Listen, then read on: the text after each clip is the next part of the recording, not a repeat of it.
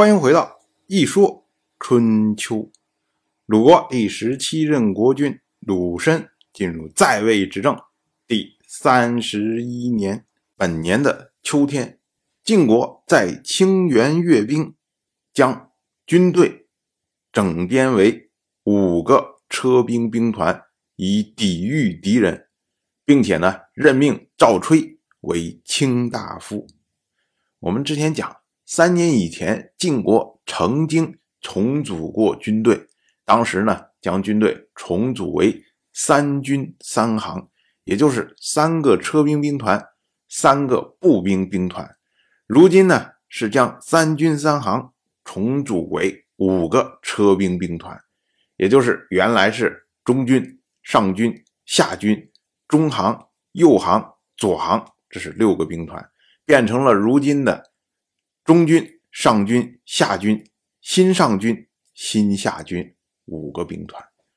我们说啊，那从六个兵团变成五个兵团，是不是晋国的军力下降了呢？哎，千万不要这么着认为。春秋时代啊，主要是以车战为主。当时人认为说，一辆战车在开阔地带、平原地带可以顶八十个步兵。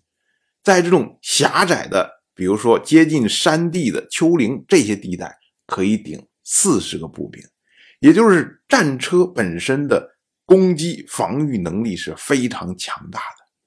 但是呢，战车这种东西啊，制造起来费时、费料、费钱，所以呢，在三年以前，晋国并不是说不想整编车兵兵团。而是没有足够的战备物资，没有足够的战车来装备军队。可是敌人的威胁非常的急迫，所以呢，就临时组织步兵兵团，我先凑数，先顶上去。可是经过这么三年的休养生息，晋国呢有了充足的物资来装备军队，由此呢。才重新组织了这么五支的车兵兵团，所以虽然从六个兵团变成了五个兵团，但是他的战斗力则是更胜以往。至于说赵崔，赵崔作为晋国国君晋重耳的亲信，早在城濮大战之前，晋重耳就想任命他做卿大夫，想让他来统管一个兵团的兵力。可是呢，当时赵吹为了晋国内部团结的问题推辞了。如今呢，军队重组，那么任命赵吹做卿大夫，这事情也不足为奇。到了本年的冬天，启伯姬到鲁国来求儿媳妇儿。这启伯姬我们之前讲过，她呢本来就是从鲁国嫁去齐国的。如今呢，来求儿媳妇儿，就是想让他的儿子，然后继续娶鲁国的公族女子为妻。这样的话，鲁齐之间的关系更好。那么对于他来说呢，地位也就会更加的稳固。同样是本年的冬天，敌人包围了魏国。我们要说啊，这些年魏国一直受到敌人的威胁。之前呢，几乎被敌人灭国，被迫迁到了楚丘。哎，离敌人距离远一点等于安生了几年。魏国呢，趁机灭了一个秦国。可是到现在呢，敌人的威胁又来了。所以呢，魏国觉得那怎么办呢？不行，我们就再次迁都。于是呢，到了本年的十二月，魏国迁都去了地丘。我们说啊，这个地丘的地，指的就是上古的帝王专区。所以地丘也被称为颛顼之丘。魏国自己内部的占卜说，魏国可以在这里安居三百年。当然，我们以今天的史料查询呢，魏国迁都地丘之后，从此经历十九任国君，累计是四百三十年，说明这个占卜说是三百年呢。还是有点保守了。魏国迁都到了地球，可是魏国的国君呢？魏正晚上睡觉睡不安稳，大概呢是因为换了地方不习惯。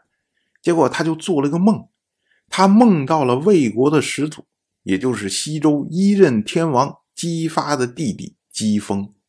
姬封跑来跟他抱怨说：“你看这个象抢夺了我的供奉，我现在在天上没得吃没得喝，过了好凄惨呢。”结果魏征一觉醒过来，说：“哎呦，这还了得呀！这祖宗都过不好。”然后。赶快下令相关部门要来祭祀相。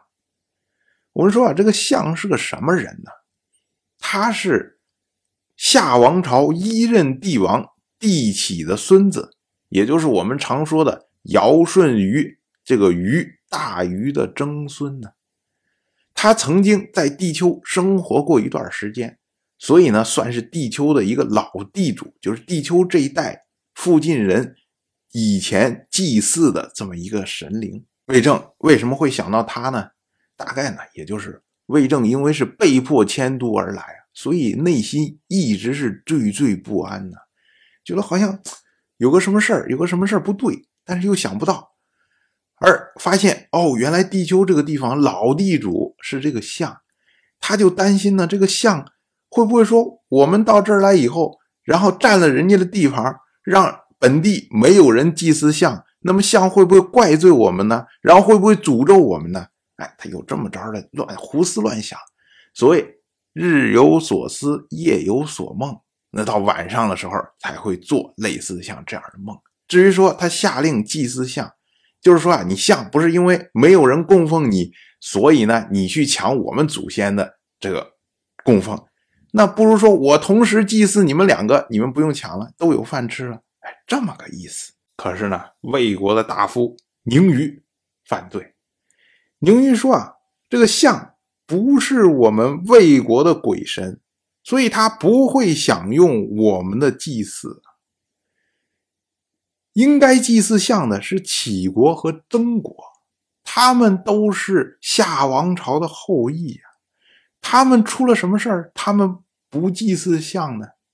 所以这个象有没有饭吃跟我们没关系啊，他不享用地丘这个地方的供奉已经很久了，这不是因为我们魏国迁都过来的原因呢，所以不是我们魏国的过错，我们为什么要因为他去影响以前成王和周公命令我们做的祭祀呢？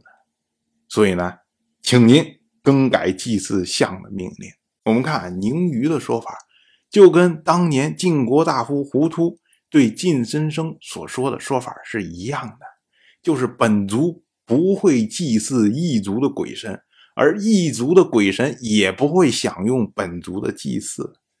所以他有没有饭吃跟我们没关系，应该是。他们的后裔，夏王朝后裔负责的事情，所以你不能为了祭祀他而影响到我们本来被要求要做的祭祀。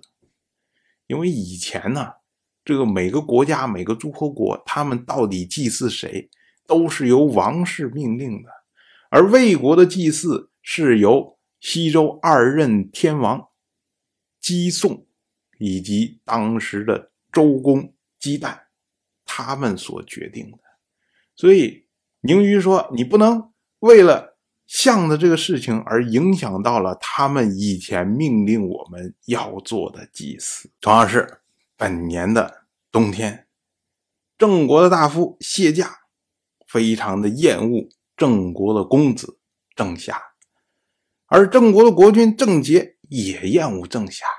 那么郑夏呢？就在郑国待不下去了，只好流亡去了楚国。我们说啊，这个时候的郑国是在亲近晋国的时候，因为他们已经确定让亲近晋国的公子，也就是郑兰来做太子，所以整个郑国的趋势是一面倒向晋国的。那么郑国倒向晋国，就对楚国不利。可是呢，楚国现在一是没有。足够的力量。第二呢，是没有足够好的借口来干涉这一件事情。可是呢，郑侠流亡去了楚国，就为楚人带来了最好的借口。当然，我就这么一说，您就那么一听。感谢您的耐心陪伴。如果您对《一说春秋》这个节目感兴趣的话，请在微信中搜索公众号“一说春秋”，关注我。您不仅能得到《一说春秋》文字版的推送，还可以直接和我互动交流。我在那里等待您的真知灼见。